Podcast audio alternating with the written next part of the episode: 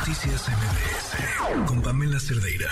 Héctor, Juan Luis y Gonzalo llevan años encarcelados bajo una acusación en donde la única evidencia son eh, o la acusación de estas víctimas. Eh, su historia ha dado pie a esta miniserie eh, llamada Duda Razonable. Le agradezco muchísimo a Iker y Barreche, abogado defensor de Héctor y Juan Luis y Gonzalo, protagonistas justo de esta serie Duda Razonable, eh, pues protagonistas de esta tragedia, que es parte de la tragedia de, de su vida que los tiene en prisión. La Suprema Corte de Justicia de la Nación anunció ya que va a tomar el caso en sus manos. El proyecto propone dejarlos en libertad. ¿Cómo estás, Iker? Buenas noches.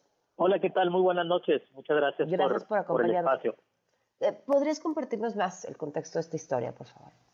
Sí, claro. Eh, bueno, el contexto de esta historia es de estos tres muchachos eh, que no se conocían entre sí, es decir, Héctor no conocía a, a Juan Luis ni a Gonzalo, ellos dos sí se conocían, pero son dos muchachos que por tres muchachos que por circunstancias del destino, al momento en que Héctor tiene un incidente vial, con una persona de iniciales ACC y que tienen este incidente eh, y esta persona en ese momento señala, le dispara a Héctor con base a este o con motivo de este incidente vial y al momento en que llega la policía para tratar de justificar esa acción, refiere que eh, Héctor lo intentó secuestrar.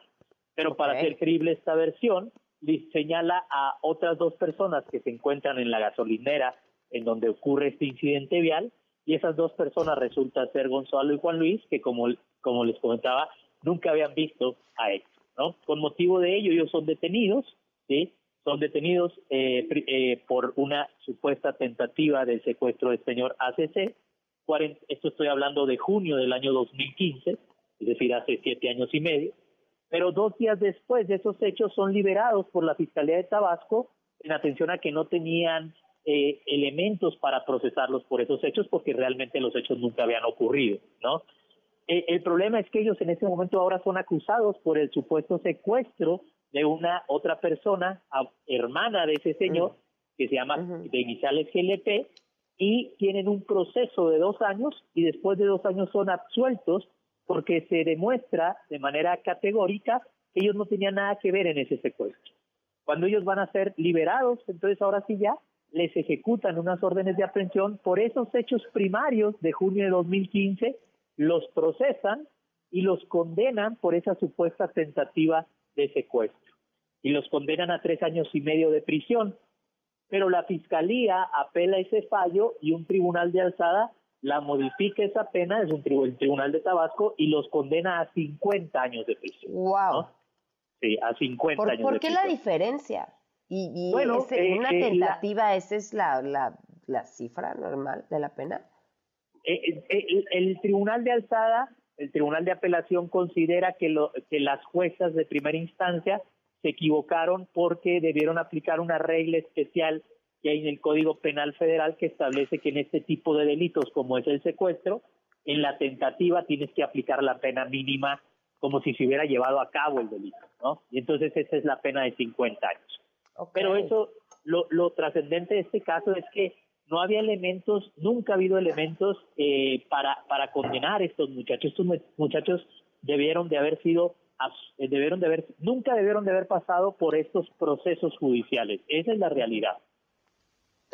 Y, y además, ¿cuántos casos hay así? No tenemos una persona que pues, lamentablemente no hemos podido sacar su historia al aire. Eh, y es una historia muy similar. O sea, de alguien que llegue y decide, te señala, te mete, no importa que todas las evidencias que se puedan recabar posteriormente señalen que la acusación es falsa, si no tienes una buena defensa, este, o, o, tienes encima un sistema de justicia empeñado en encontrar un culpable, claro. Eh, ya valiste gorro.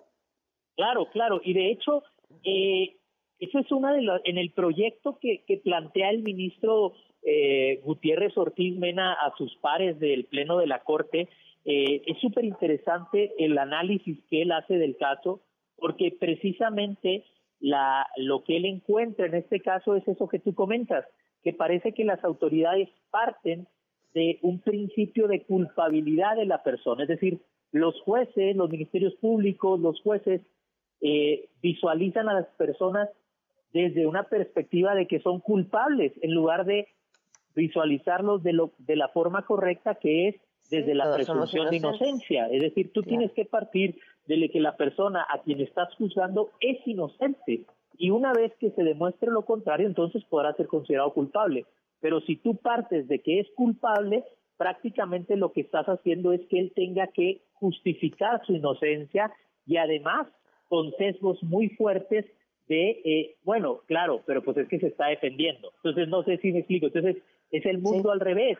Y eso es el análisis que está haciendo el ministro en el proyecto que está proponiendo y por lo que nosotros consideramos que es un es un es un proyecto de sentencia muy sólido que no solo visualiza este caso en concreto, sino que puede tener repercusiones para todos estos casos que, que comentas. Claro. Oye, ¿cuándo se va a discutir el proyecto? El proyecto eh, fue listado por primera vez desde este lunes 28 de noviembre. Estaba, si no me equivoco, en el número 4 de la lista. Están eh, señalados por número. Ya se resolvió, digámoslo, el, el uno, estaba en el número 5, ya se resolvió el 1, el 2, ahora está en el número 3. Nosotros estimamos que esto puede, se puede dar muy seguramente el lunes o martes de la próxima semana. Pues estamos al pendiente y te agradezco muchísimo, Iker, la oportunidad de hablar. No, muchísimas gracias a ti por el espacio y encantado de, estar con ustedes. Noticias